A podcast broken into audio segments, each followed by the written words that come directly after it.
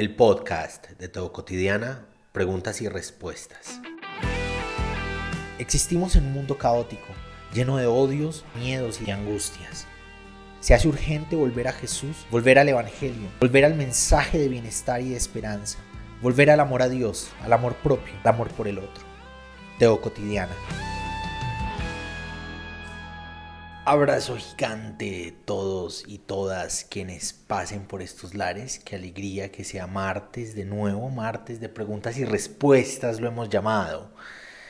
Pero más allá de preguntas y respuestas es martes de conversaciones, martes de poder estar juntos y juntas, es martes de conectarnos, escucharnos, leernos y sobre todo reflexionar el Evangelio, reflexionar a Jesús, reflexionar sobre la buena noticia, que a veces pareciera que no es tan buena como se supone que debería ser, pero que en realidad es una buena noticia, ¿no? la buena noticia de Dios que quita las brechas que hay entre la humanidad y Él, para que podamos acercarnos, para que podamos estar cerca. Los invito, las invito a que se vayan para el YouTube, para el canal de YouTube, que por allá saluden, que por allá escriban, que por allá dejen sus preguntitas y que hagamos crecer poquito a poco este canal. Es nuestro nuevo hijo. Eh, Facebook tiene alrededor de 16 mil personas por ahí andando. Eh, Instagram tiene alrededor de 11 mil, creo que llegamos. En Twitter vamos pasando los 6 mil si no estoy mal. Y YouTube, en YouTube llegamos a los mil la semana pasada, justo mientras estábamos en la transmisión del en vivo. Y parte de los planes, parte de lo que queremos lograr es que ese canal crezca muchísimo eh, para poderle dar viabilidad poco a poco a, esto, a este proyecto, ¿no? que es un proyecto de vida, no es solamente sentarse aquí a hablar los martes, no es solamente emitir algunas reflexiones diarias, es todo un proyecto de comunidad, ¿no?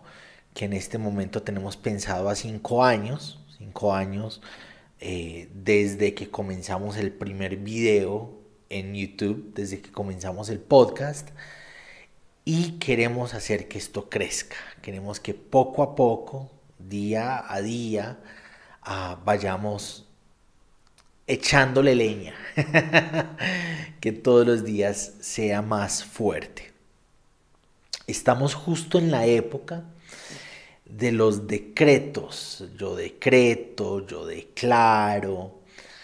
Eh, estamos justo en la época en que muchos pastores empiezan a sacar unos textos muy motivacionales, muy del yo sí soy capaz. Estamos justo en la época en la que por la forma en que hemos sido enseñados, por la forma en que socialmente nos hemos acoplado, tenemos la idea de cerrar ciclos y de recomenzar. Por lo menos a mí me pasa. Yo espero ah, con ansias el fin de año porque me da la idea de, listo, ya se cerraron estas cosas y voy a comenzar estas otras nuevas. Hay una nueva fuerza, hay una nueva motivación. Entonces hay un montón de pastores, profetas, apóstoles o como se quieran llamar, con toda esta idea de decretar, de demandar delante de Dios las bendiciones y el bienestar. Y he venido reflexionando mucho. Un abrazo a Álvaro Osorio, mucha alegría. Susana Vaca, Jaro nos dejó un mensajito. Ella se suele conectar desde Barcelona y la diferencia horaria no le funciona muy bien. Entonces viene, nos deja un mensajito antes de la emisión muy bonita. Hola, soy Sus desde Barcelona. Feliz año a todos y todas. Luego los escucho. Abrazos. Y luego llega y escucha lo que hemos hablado en esta noche de preguntas y respuestas. Un abrazo, Sus. Gracias. Mil gracias por el apoyo, mil gracias por estar por estos lares. He estado reflexionando mucho al respecto de el 31 o la última semana del 2019 para entrar al 2020. Todos estos decretos y todas estas yo demando y yo declaro. Y en realidad muchas de esas personas demandando, declarando, decretando de parte de Dios un montón de cosas, con lo que se chocaron fue con toda esta crisis apocalíptica de la pandemia, varias familias este fin de año están mochas, hay personas que ya no están. De los amigos teólogos tenemos a varios que ya no están en las redes sociales porque nos encontramos en el 2020 con toda esta calamidad apocalíptica, muchos enfermos, algunos eh, hospitalizados. Conozco casos que en medio de toda esta crisis hospitalaria murieron por malas decisiones de algunas personas que estaban al cuidado de los enfermos. Y nos encontramos con eso, con que la vida es difícil con que no podemos determinar qué nos va a pasar y qué no nos va a pasar, con que eh, por más decretos que hayamos hecho, por más declaraciones que hayamos hecho, por más mentalidad positiva que hayamos tenido en el momento de hacer esas declaraciones, por más que hayamos gritado en aras de nuestro bienestar, la vida es azarosa. La vida es frágil. El bienestar es frágil. Y muchas veces tenemos que caer en la cuenta en que con que Dios no está para quitarnos la dureza de la vida, para que ay no, este fue uno de los que decretó, entonces no le va a pasar nada.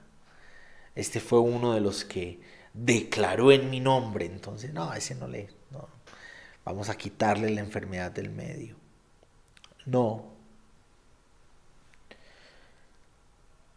Muchas veces Dios no está para quitarnos del dolor y para quitarnos de la angustia de la realidad.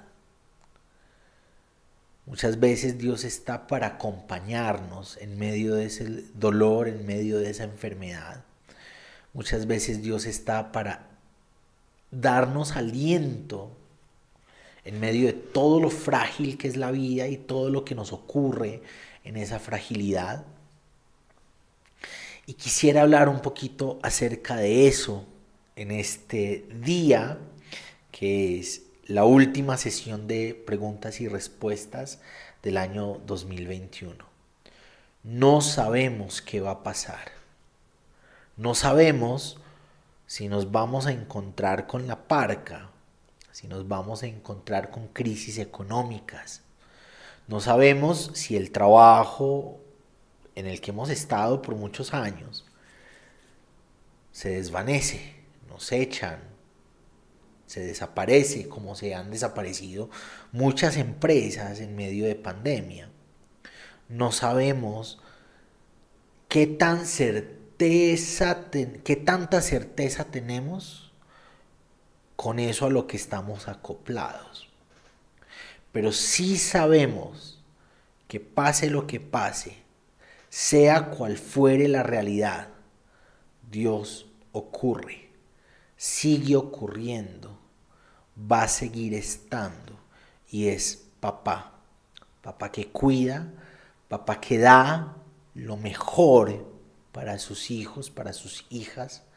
Es papá, mamá que se entrega completamente en medio de nuestras necesidades y a veces no nos quita el dolor, a veces no nos quita la enfermedad, a veces Dios, a veces como papás queremos quitarle el dolor a nuestros hijos cuando se quejan, pero no logramos quitarlo, pero podemos acompañar, podemos estar, podemos cuidar, podemos proteger, podemos dar.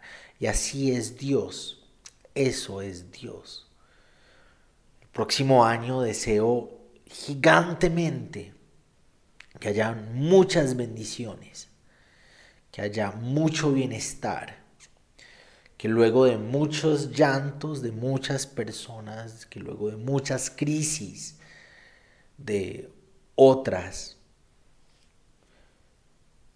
el próximo año puedas encontrar sonrisas, bienestar, paz. Pero si no lo encuentras y es parte de la realidad, deseo que encuentres, que sepas que Dios está presente a veces no quitando la enfermedad, a veces no quitando el dolor, a veces no ah, evitando que la vida ocurra, pero sí acompañando, consolando, haciéndonos saber que está presente. A tu perspectiva, ¿cómo es la ira de Dios de la que habla Juan? Pero el que se rehúsa a creer en el Hijo no verá la vida, sino que la ira de Dios está sobre él.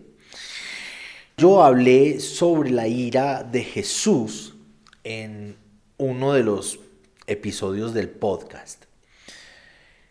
Y lo que hago es hacer un contraste, ¿no? La lógica que sigo para ese podcast, para ese título, se llama La ira de Jesús, la ira de Dios.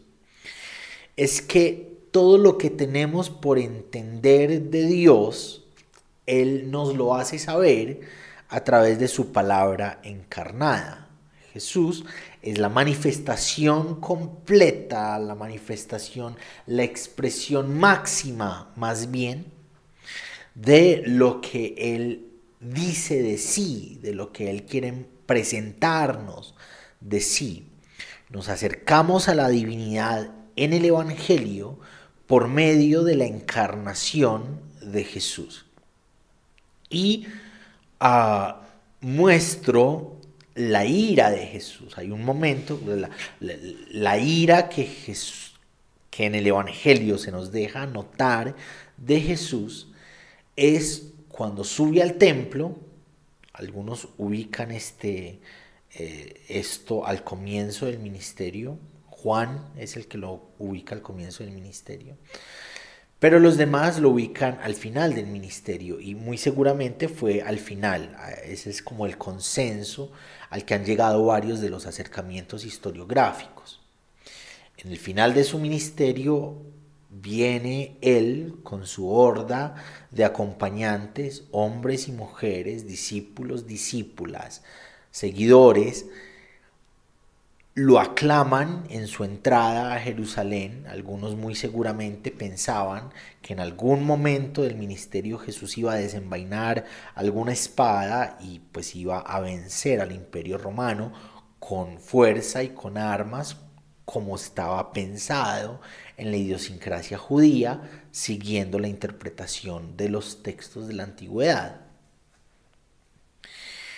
Y él sube a Jerusalén al templo, sube al templo después de que lo aclaman Jesús, hijo de David, a Osana, sálvanos. Em, ponen las palmas, ponen las telas, entran en un pollino toda una simbolización muy bonita al respecto. Y acto seguido subí al templo. Y en nuestras traducciones bíblicas eso se llama la purificación del templo. Y Jesús se enoja mucho, mucho, mucho. Y lo que hago en ese, en ese episodio del podcast es intentar entender la ira de Dios a la luz de la ira que se nos permite notar en Jesús. Y lo que Jesús encuentra, esto es una cueva de ladrones, denuncia, lo que Jesús encuentra en el templo es que la funcionalidad del templo se ha desplazado para hacer del templo y de la necesidad espiritual de las personas que se acercan al templo un negocio redondo. Un negocio redondo cuya cabeza es el sacerdocio del templo, el, sumo sacerdote y, varios de los sacerdotes que están en la cúspide de la organización, se estaban usufructuando de la necesidad espiritual de las personas. Cada ritual del templo tenía una valía y era una valía era un valor que no se podía pagar con una moneda que no fuera la moneda del templo. Y para comprar la moneda del templo eso era costoso. Los rituales de purificación del templo tienen un costo. Los rituales de perdón de los pecados tienen un costo. Los rituales de sanación del templo tienen un costo. Y cada vez es más costoso acceder al templo, entonces los pobres no pueden llegar a eso que se supone que la ley demandaba al respecto del ritual en el templo, al respecto de las tradiciones en el templo. Entonces Jesús se enoja, ¿no? Es un Dios que está, el Dios del templo es un Dios que está cada vez más distante de las personas, más lejos de la realidad de las personas, porque los administradores de ese Dios, los administradores de ese templo, se han enfocado en hacer un sistema financiero que a ellos los hacía más ricos, pero que alejaba a Dios de las personas. Entonces Jesús vuelca las mesas, Jesús vuelca todo lo que hay ahí. Esa es la imagen, repito, la lógica del comienzo. A Dios lo entendemos en Jesús. El amor de Dios lo entendemos en el amor de Jesús, en el amor que emite en sus discursos y en el amor que practica en su cotidianidad, en su acción cotidiana de expresar y de vivir el amor.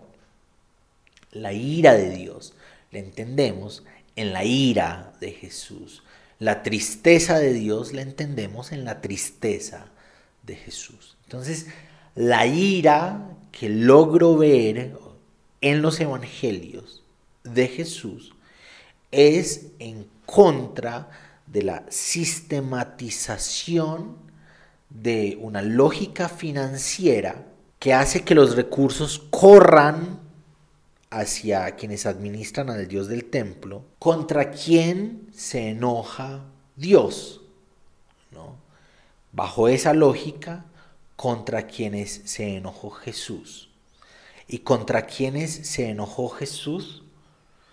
Contra quienes encontraban en la necesidad espiritual de las personas una forma de establecer, de organizar un negocio redondo que los hiciera ricos a ellos a costa de la pobreza espiritual y económica de los demás.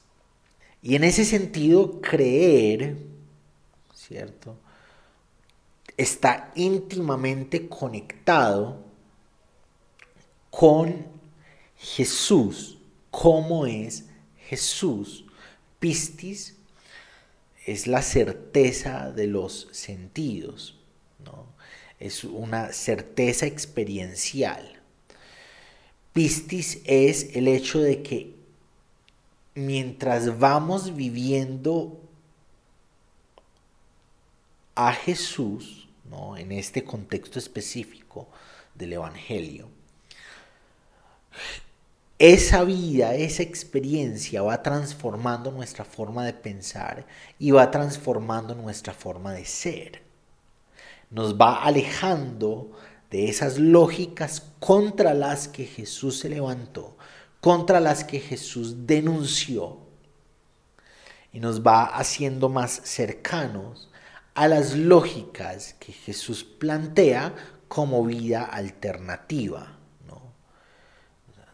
El imperio, la forma de gobernar del imperio, hay algunos autores que hablan de el imperialismo cultural. Están generando unas lógicas sociales de interacción que segregan naturalmente. Y Jesús viene y rompe esa segregación natural con una lógica de vida basada en el reino de Dios que naturalmente vincula, que naturalmente acerca, que naturalmente deja de segregar. Entonces, mi única forma de entender la ira de Dios es acercándome a la forma en que se nos presenta la ira de Jesús. Y en la ira de Jesús no encuentro una rabia en contra de todos y todas por todo. Lo que encuentro es una rabia en contra de los administradores de la fe por encontrar en la pobreza y la debilidad espiritual de las personas una forma de hacer negocio. Creo que Dios se sigue enojando con eso hoy en los pastores que encuentran en la necesidad de fe de las personas una forma de hacer negocio. Y venden los milagros de Dios, y venden la acción divina, y traigan su plata porque cuando traigan su plata Dios va a otorgar la salvación suya y de su familia, y de su hijo que está perdido en X cantidad de cosas, y de su esposo que está perdido en X cantidad de, de cosas. Ese es el discurso, traiga su plata y la salvación y la, el bienestar de Dios va a estar con vos. Y creo que Dios se enoja profundamente. No conozco, eh, no reconozco ninguna ira de Dios que no pueda reconocer, que no pueda encontrar en Jesús. Y la ira de Dios que encuentro en Jesús es una ira de Dios muy diferente a la que nos han enseñado en los discursos evangélicos en nuestras iglesias. Aquí reaccionando a tu reacción de encanto, dice el cancionero cristiano. Cancionero quería sacar una reacción de encanto, la película de Disney, y anoche yo la hice primero. Eh, no, no, no era un asunto de competencia, simplemente me impactó mucho la película, tenía otro tema eh, de grabación y me senté y me fluyó con mucha, mucha más facilidad el tema de la película de Encanto. Muchas gracias, cancionero. Apenas salga la, eh, la, reacción del cancionero, nos vamos por allá a verla. Espero que haya, hayas pasado una feliz Navidad, por cierto. Gracias, muchas gracias. Nuestra Navidad la adelantamos un poquito. La semana anterior a la Navidad real vino mi mamá y vinieron mis hermanas. Entonces destapamos algunos regalitos con ellas y pues obviamente destapamos el regalito de nuestro hijo porque no, no es un niño de 5 años, no lo íbamos a poder esperar después de que los adultos estaban destapando regalos. Él fue muy feliz, quería un monopatín y la vida nos otorgó la posibilidad de darle un monopatín y él es feliz. Vivimos en un pueblo y le gusta mucho que vayamos al parque central del, pueblo. los pueblos giran en torno al parque y el parque tiene una lomita, entonces se tira y le encanta. El cielo nuevo y la tierra nueva que se menciona en la Biblia es literal. Hoy vi una publicación que me puso a pensar bien, mucho, mucho al respecto de eso. La Biblia está escrita en lenguaje, en, en fórmulas, en posibilidades literarias. Creo que es muy desacertado intentar comprender esas figuras de forma literal. Sin duda hay emisiones, hay, en las narraciones hay cosas que se pretenden que se entiendan de forma literal. Pero incluso en la historiografía, quienes saben un poquito de historia, cuando nuestra, el historiador agarra una fuente, estudia la fuente y emite interpretaciones a la fuente de acuerdo al conocimiento personal adquirido del contexto de la fuente y de acuerdo a cómo ese conocimiento del contexto nos permite entender las sociedades en torno a esa fuente. Cuando el historiador pasa del análisis a la escritura, así esté escribiendo historia, pasa al mundo literario. Y creo que así deberíamos acercarnos, por lo menos desde aquí, a la escritura, sin, sin la intención de estar buscando qué es lo literal, con la intención de estar buscando qué de eso, esas figuras literarias puede aportarme en la idea de caminar con Jesús y de vivir el Evangelio. En ese sentido, el cielo nuevo y la tierra nueva, no sé, no hemos llegado allá, ¿cierto? No hemos llegado al punto literal en el que hay un nuevo cielo y una nueva tierra. Lo que sí sé es que Jesús es la piedra angular, el fundamento de la nueva creación. En Jesús, la nueva creación va tomando forma poco a poco, de una forma orgánica, de una forma natural. Así no lo estemos viendo, así no nos demos cuenta. El reino de Dios es como una semilla que se siembra y aunque no la veamos, en algún momento brota. El reino de Dios es como la masa a la que se le echa levadura y así no lo notemos, así no nos demos cuenta, poco a poco se va inflando esa levadura. Jesús es la base fundamental, la, la semilla, Jesús es el comienzo, el fundamento de la nueva creación en la que va a haber cielos nuevos y tierra nueva. Y hoy en, ese, en esa publicación que vi, eh, me, puse a reflexionar sobre cómo vivir el cielo nuevo y la tierra nueva hoy, en lo que somos hoy, en lo que vivimos hoy, en lo que hacemos hoy, ¿cierto? Porque creo que seguimos poniendo demasiado énfasis en el allá, en el después de morir, en el, en el relato escatológico, en lo que va a llegar en el final de los tiempos. Y creo que los relatos sobre el final de los tiempos tienen una riqueza invaluable para lo que somos hoy como personas, como eh, familiares, como trabajadores, como estudiantes. Esa es mi reflexión. ¿Qué significa? No sé. ¿Va a haber cielo nuevo y tierra nueva de manera literal? No sé. Pero Hoy mi reflexión ha sido, ¿será que cielo nuevo y tierra nueva tiene que ver también con la manera en que vivimos nuestra vida en el Evangelio, en Jesús, en la buena noticia, la forma en que entendemos y experienciamos a Dios a partir del Evangelio y somos bajo el cielo en la tierra día a día? ¿Será que al vivir a Jesús estamos viviendo un cielo nuevo y una tierra nueva, una lógica diferente en la que logramos notar cosas diferentes, en la que logramos vivir cosas diferentes?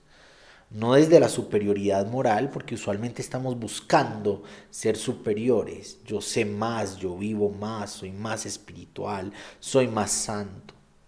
Usualmente nos, nos vertemos, nos vertimos a esa idea de ser más No, no desde el ser más, pero sí desde entender, metanoia, arrepiéntanse, cambien la perspectiva, porque el reino de Dios, el reino de los cielos se ha acercado. Cambien la forma de entender el mundo para que puedan vivir ese reino de los cielos que se ha acercado. ¿Irá por ahí el rollo? No sé, no, pero es la reflexión. ¿Qué piensas de la música rock y metal y algunas letras transgresoras que critican a la religión y el cristianismo? Pongo un ejemplo en concreto, el grupo Mago de Oz. Mago de Oz es un excelente grupo. Mago de Oz es un grupo de mi adolescencia y el amigo soy Carlos Carvajal, es un genio, eh, es, un, es un comunicador, un periodista que se ha metido a estudiar los perendengues de la Biblia en muchos, desde muchas posibilidades y está en Instagram, soy Carlos Carvajal, lo pueden buscar y se pueden ir a, seguirlo. Esa es la banda favorita de, Carlos Carvajal, que es un pastor, amigo, eh, comunicador, teólogo, y ah, que me parece bien curiosa, ¿no? Que esa sea la banda favorita de él. Me parece que es posible, no, yo no tengo líos con los géneros, ¿vale? los géneros musicales son tan diversos como es diversa, como son diversas las agrupaciones sociales, las personas. Y van a seguir surgiendo géneros musicales en la medida en que las sociedades sigan siendo, sigan su dinámica de ser sociedades. La música es inherente al ser humano. Nuestra primera relación con la música es el ritmo del corazón, ¿no? Y nos acercamos a la, rítmica cerca a los papás, cerca a la mamá, cerca al papá, y, um, escuchando sus corazones. ¿No? Y adentro del vientre tenemos ritmo, escuchamos el ritmo de la mamá. Entonces hay, un, hay una conexión natural con la música. ¿no? Antes de aprender a hablar, uno aprende a bailar, uno se expresa con la música. Y la música, de acuerdo a la realidad social, va, ha cambiado y se seguirá transformando. Mi invitación sí es a evaluar cuáles son los mensajes que emitimos, que, con los que acompañamos la música, que escuchamos, nos invita al amor, o nos aleja del amor. Y no tengo ningún lío con la crítica. No, no, no tengo ningún lío con, con que hayan letras transgresoras. Jesús es un transgresor. Su transgresor se basa en el amor. Pero él está constantemente transgrediendo las tradiciones y la cultura y las leyes. Eh, ya alguien va a aparecer por ahí diciendo, él, él dijo, yo no vine a brogar la ley, eh, a, quitar la ley, sino a hacerla cumplir, a darle cumplimiento. Yo les diré que sí, que eso es lo que dice el texto, pero que tenemos que analizar ese texto a la luz de las posibilidades que nos presenta el Evangelio. Posibilidades en las que a una mujer adúltera, por ley, había que apedrearla, y él no cuestiona a la mujer adúltera, sino que para a quienes la van a, a, quienes la van a apedrear. Yo les diré que hay que entender ese texto, yo no vine a eh, quitar la ley, no recuerdo la palabra específica aquí, en este momento yo no vine a, eh, a que la ley no sea, sino a cumplirla, y tenemos a una mujer que por ley tenía que estar separada porque tenía flujo de sangre, por ley no debía tocar ni ser tocada, por ley no debía meterse a una aglomeración como en la que se metió para tocar el manto de Jesús. Y Jesús no la cuestiona, ella se, se, eh, asusta mucho, ¿no? Él voltea, ella se asusta, ¿quién me tocó? Y ella le explica y Jesús la alaba en contraposición a lo que dice la ley que ella debía estar haciendo. Y así, ¿no? Toca a un leproso y se deja tocar por un leproso, a pesar de que la ley dice que los leprosos deben estar aislados y que no debemos dejarnos tocar por ellos. Ellos debían gritar, soy leproso, para que nadie se les acerque. Y Jesús lo hace. Entonces, volviendo, creo que es importante que analicemos cuáles son los eh, cuáles son las invitaciones que nos hace la música, las letras que acompañamos con la música, nos invitan al amor o nos alejan del amor. Y no que criticar sea una falta de amor. Yo José Chacón alguna vez decía que precisamente parte del amor que él tiene por la iglesia es la crítica que le hace a la iglesia. La ama de una forma tal que se permite criticarla porque la ama. Estimulándonos para las buenas obras y el amor que lo que sea que escuchemos, que lo que sea que hagamos, que lo que sea que vivamos sea un constante estímulo al amor y a las buenas obras. Y lo que nos estimule a cosas contrarias, que nos alejemos de ellas. Un abrazo David, saludos desde Colombia. Nos está saludando David en Instagram desde, desde República, no, desde Santo Domingo. Ah, sí, Saludos desde Santo Domingo, República Dominicana. Un abrazo, David.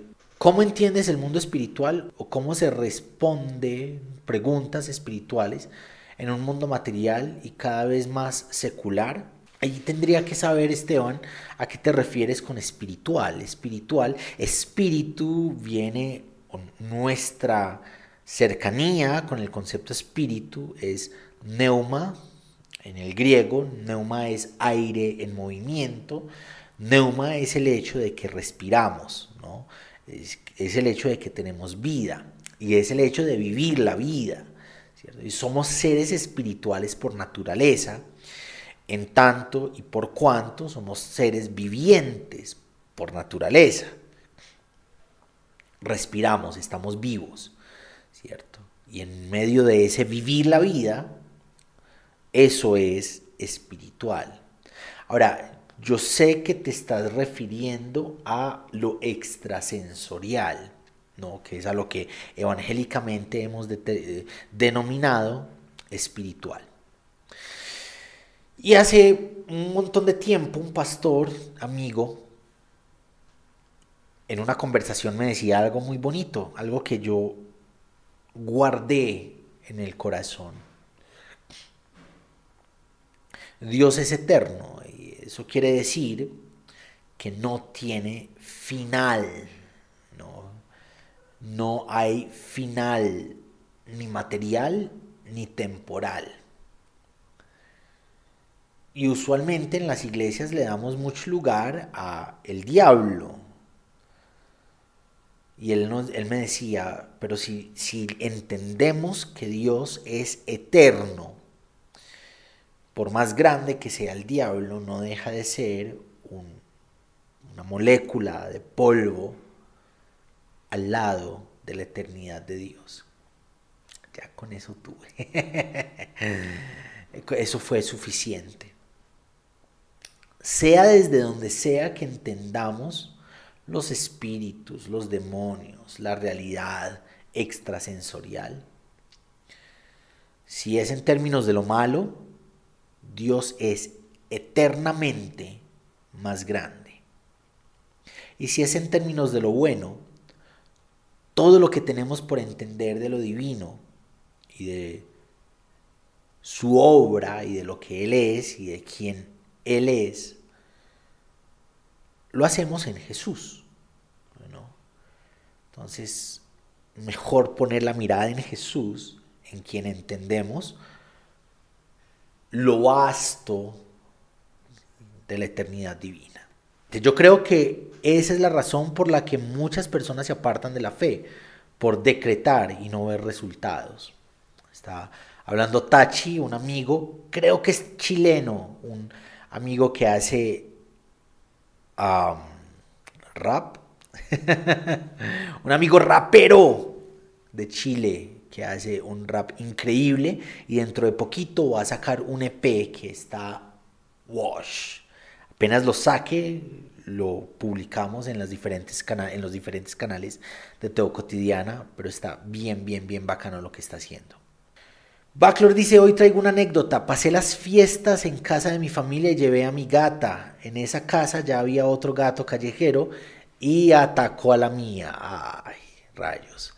Al escucharlo y ir y separarlo para cuidar a mi gata, me quedaron heridas en todo el cuerpo. Creo que es lo mismo que hizo Dios. Vino a la miseria para salvarnos y terminó Jesús más que dañado. Eso es bien interesante, la forma en que lo estás poniendo, amigo querido. Y siempre que escucha Dios que algo nos duele, gritamos de dolor en oración para pedirle que venga y nos rescate de nuevo. Hermoso. Uh, Teo aprende sobre Dios cuidando a su hijo y yo cuidando a mi gato. Genial. Genial. Esa es, una excelente manera. Tom, ¿cómo estás? No sé. Unstar Play. No sé cómo pronunciar tu nombre. Estoy muy bien, gracias a la vida, gracias a Dios. Mi pregunta es la siguiente. Yo estuve viendo Daredevil. Y en un capítulo de la serie, el protagonista, que es católico, se pregunta si qué quiere Dios de él y la duda es qué quiere Dios de nosotros. Toda la voluntad de Dios, todo lo que Dios quiere, todo lo que Dios busca de nosotros, de nosotras, de vos y de mí. Todo lo que Dios desea es, está encapsulado en la buena noticia, en Jesús, en su vida y obra, en ah, su ejemplo y en sus sermones, en su discurso y en sus decisiones. ¿no? ¿Qué quiere Dios de nosotros? Jesús, el Evangelio, la buena noticia, basados en el amor los unos por los otros. Ah, creo que viviendo a Jesús, vivimos lo que Dios quiere de nosotros y de nosotras.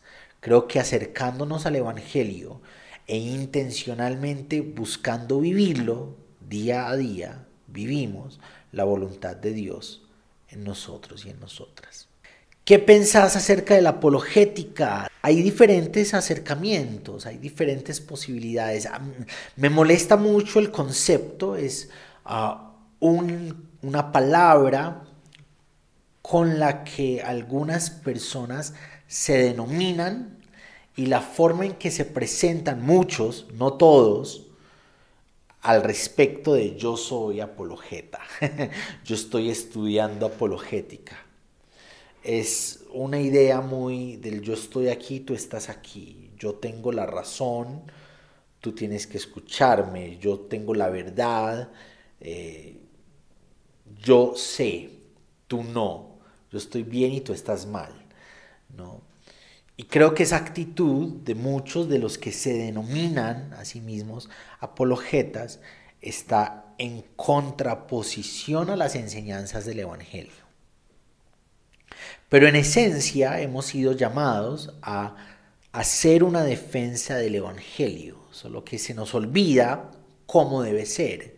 Debe ser, no me acuerdo del texto, pero busquémoslo. hagan defensa del Evangelio. Tiene que ver con mansedumbre y humildad, si no estoy mal. Sino santificada a Cristo, la, la Biblia latinoamericana, si no estoy mal. No Dios habla hoy, sino honren a Cristo como Señor en sus corazones, estén siempre preparados a responder a todo el que les pida razón de la esperanza que, eh, de la esperanza que ustedes tienen, pero háganlo con mansedumbre y reverencia.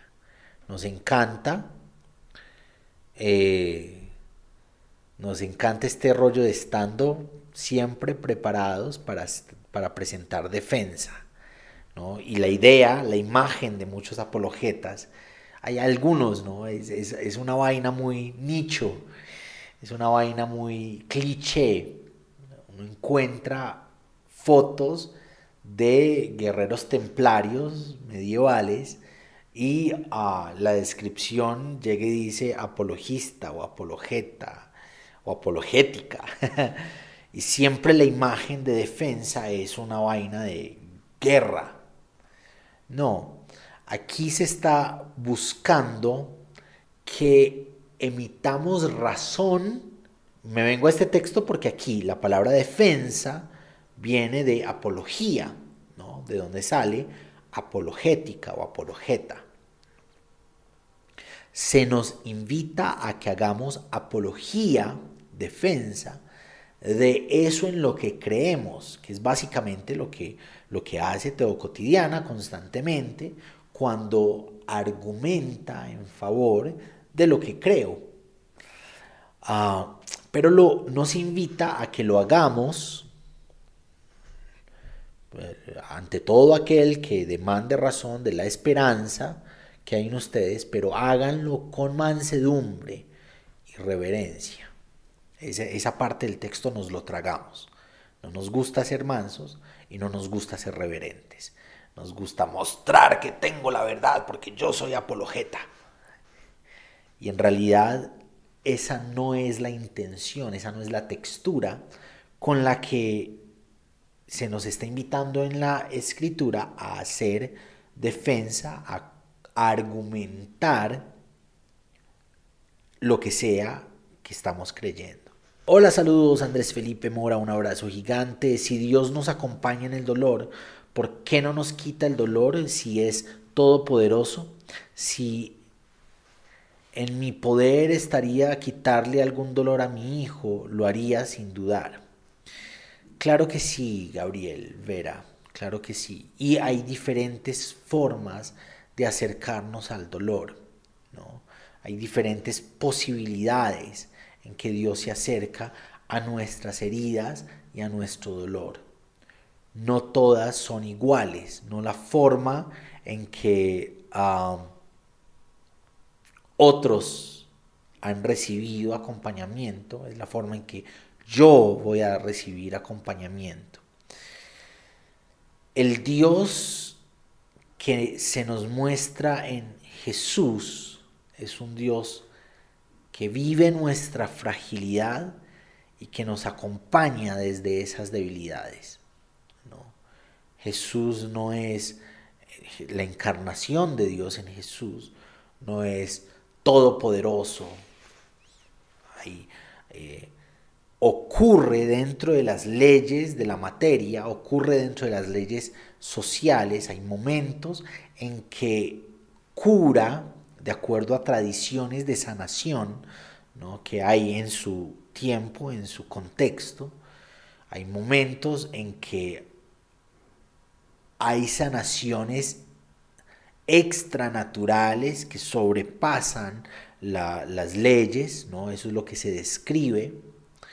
Pues un Jesús que está aquí intentando estar en medio de nuestra realidad y que no en todos actúa de la misma manera. Y así es Dios. Y así Dios es Dios en Jesús que llora en nuestro dolor, que siente en nuestras heridas, que muere en nuestras muertes más cruentas. ¿no? Y esa es la entrega Gabriel, que Dios ha dado de sí ah, para nuestro dolor, para nuestras heridas, para nuestras enfermedades, para nuestra realidad. ¿El amor de Dios es maternal o fraternal? ¿Tú qué opinas? Espero que me hayas explicado haya explicado perfectamente. El amor de Dios ah, es en Jesús, the Vic. El amor de Dios es, está materializado en Jesús, en su vida y obra, en sus enseñanzas. Y Jesús se dirige a Dios como papá. Padre nuestro. Pero creo que dentro de nuestras realidades sociales, que son muy diferentes a las realidades sociales en las que vivió Jesús en su época, podemos llamar o podemos reconocer el amor de Dios bajo diferentes símbolos de ah, lo divino. Me doy a entender. Hay personas que han tenido una paternidad ejemplar de provisión, de amor, de cercanía, de protección.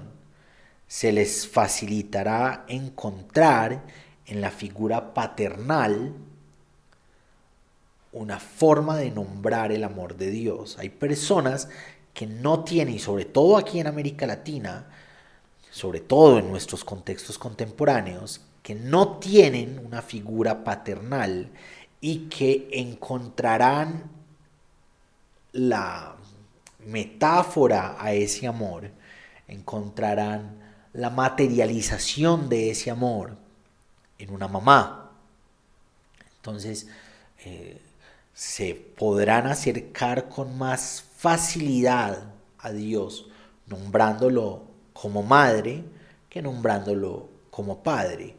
Hay personas que no tuvieron ni mamá ni papá y quienes fueron, quienes ocuparon el lugar de protección, de ah, provisión, de cercanía, fueron los tíos o los abuelos, o fue la persona que en el orfanato eh, estaba encargado de ellos, estaba encargada de ellos.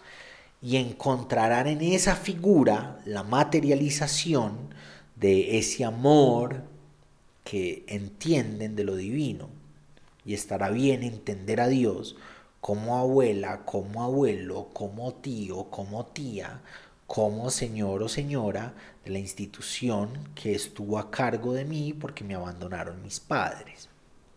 Y está bien nombrarlo de esa manera. Lo cierto es que el amor de Dios puede simbolizarse de formas infinitas y está materializado el lugar donde encontramos los marcos bajo los que Dios nos ama, es en Jesús y es en el Evangelio.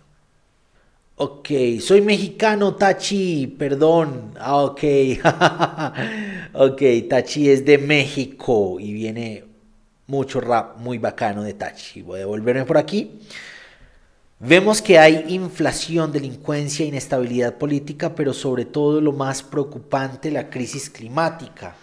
En ese sentido, puedo entender que muchos cristianos creen que el fin abajo va a llegar, por, pero según lo que dices sobre que no tenemos certeza del futuro, ¿Tú crees que esto tiene arreglo? A veces pareciera que todo va a ir a peor. Esa es mi certeza.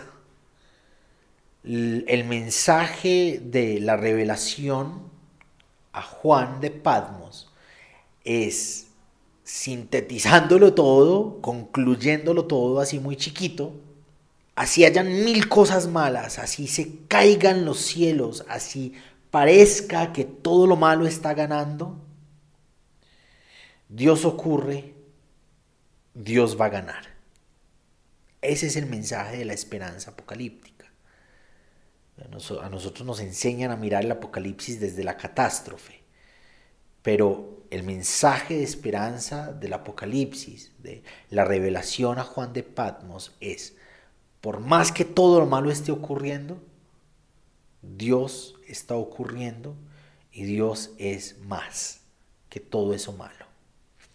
¿Cómo? No sé. ¿Cuándo? No sé. ¿De qué manera? No sé. Pero Dios termina ganando. Dios, el amor al prójimo, la enseñanza del Evangelio, la lógica de fraternidad, de la buena noticia, termina ganando. Ya ha pasado una hora y dos minutos. Muchas gracias todos y todas quienes me aguantan por estos lares. si no se han suscrito a YouTube, suscríbanse, vayan, miren lo que estamos haciendo. Si no les gusta, nos cuentan para mirar qué cambiamos. Si sí les gusta, den like, compartan los grupos de WhatsApp, en los grupos de familia, Ah, queremos hacer crecer esto y esto crece y estoy completamente ah, convencido, seguro de que esto crece juntos, juntas. No soy yo, somos nosotros. Y si ustedes me ayudan a hacer crecer esto, yo seré una persona muy infinitamente feliz. Muy buenas noches. Por encima de lo que haya dicho, que estén o no estén de acuerdo, que esté siempre que caminemos con Jesús, que queramos constantemente comprender y vivir, aprender y vivir el Evangelio. Un Evangelio que está fundamentado en el amor los unos por los otros, incluso en medio de nuestras diferencias más grandes. Feliz año, que el buen Dios los acompañe, las acompañe que bailen, que coman, que tomen un par de cerveza, un par de vinos, sobre todo que se acuerden eh, de Dios, que saquen un rato para conectarse con Dios y entregar sus vidas. Y les deseo que el año entrante, en medio de todo esto malo que ocurre en, en las sociedades, que el buen Dios los haga, las haga sentir su abrazo. Feliz noche, feliz año. Gracias por acompañarnos hoy en el podcast de Teo Cotidiana. Te espero para que reflexionemos juntos en el nuevo episodio.